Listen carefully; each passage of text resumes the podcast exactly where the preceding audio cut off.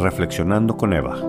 Inspiración, vivencias, historias y consejos que transforman. Conoce más acerca de ella en su página evalfaroge.com y en sus redes sociales. Con ustedes, Eva Alfaro Mind Coach.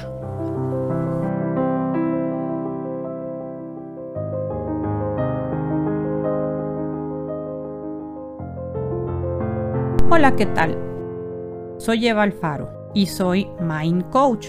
Tengo ya 12 años dedicándome a ayudar a las personas a que aprendan a manejar su mente para que ya no sean controlados por esta.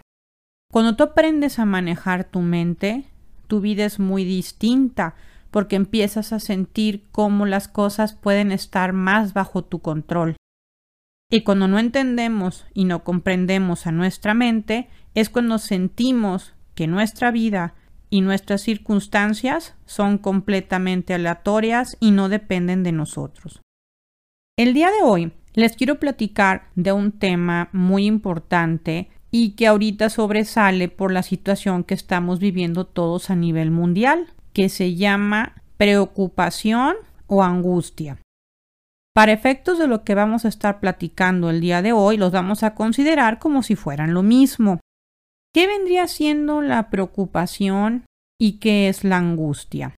Los dos son estados mentales que nos llevan a estar pensando la mayor parte del tiempo en todo lo horrible, lo difícil, lo complicado que se va a volver nuestra vida en el futuro.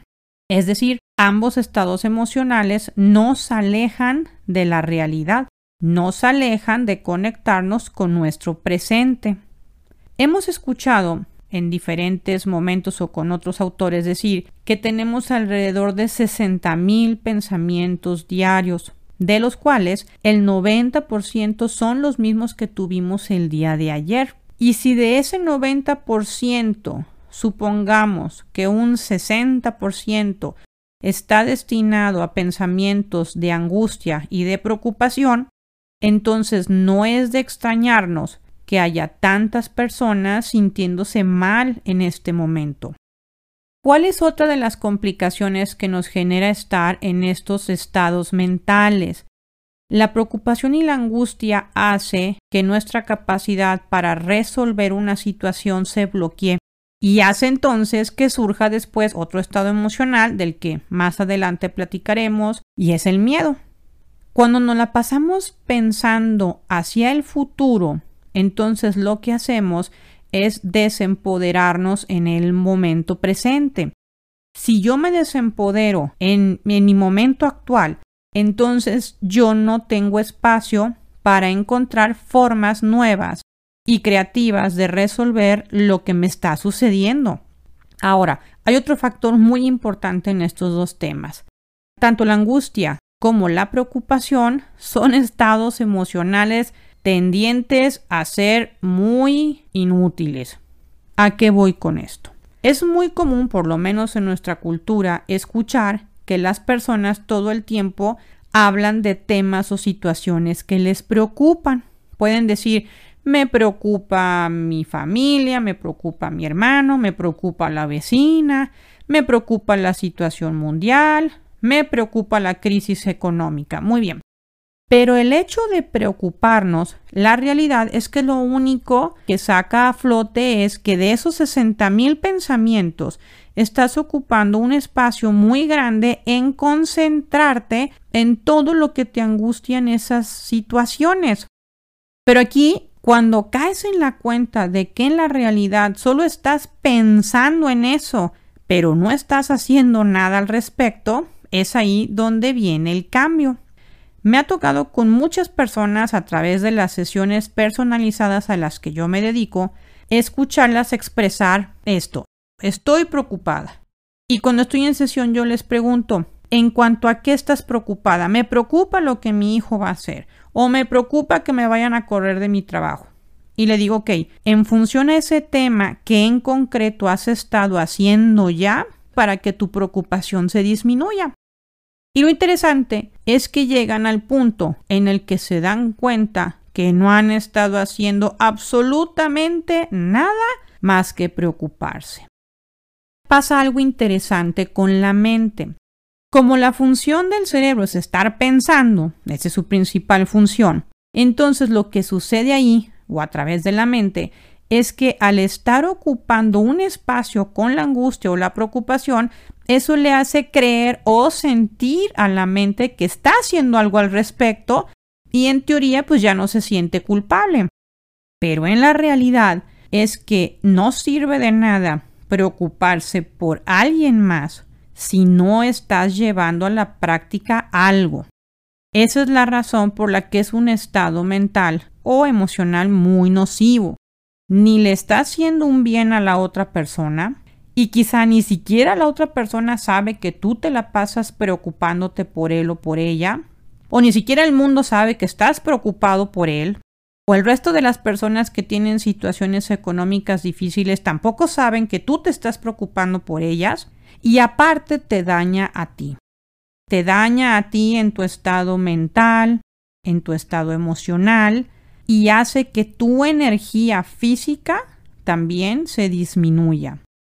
Entonces no solo te evita el crear, el innovar, sino que esos estados que se les llama estados de baja energía hacen que tu cuerpo no se quiera mover para resolverlos. Y entonces acabas envuelta en una espiral que te va llevando cada vez hacia estados emocionales de más preocupación.